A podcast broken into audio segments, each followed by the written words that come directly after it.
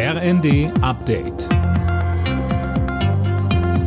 Stündlich neu. Auf den Punkt informiert. Ich bin Tom Husse. Guten Abend.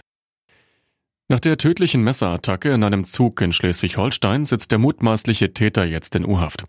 Der 33-Jährige war auch schon vor der Tat kein unbeschriebenes Blatt, sagt der leitende Oberstaatsanwalt Carsten Ulrogge. Er hat drei Vorstrafen gehabt und jetzt eine Freiheitsstrafe ohne Bewährung bekommen wegen eines Gewaltdeliktes in Hamburg.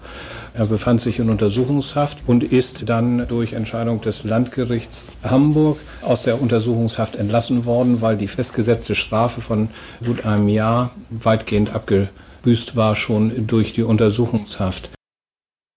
Bei dem Angriff gestern starben eine 17-Jährige und ein 19-Jähriger. Der Bundesdrogenbeauftragte Blinert will mehr dafür tun, dass der Alkohol- und Tabakkonsum in Deutschland zurückgeht. Unter anderem fordert er ein Ende für Alkoholwerbung und für Tabakreklame an Kiosken. Auch für Glücksspiel sollte laut Blinert zumindest tagsüber nicht mehr geworben werden. Der Deutsche Städtetag hat vor einem Kliniksterben in Deutschland gewarnt.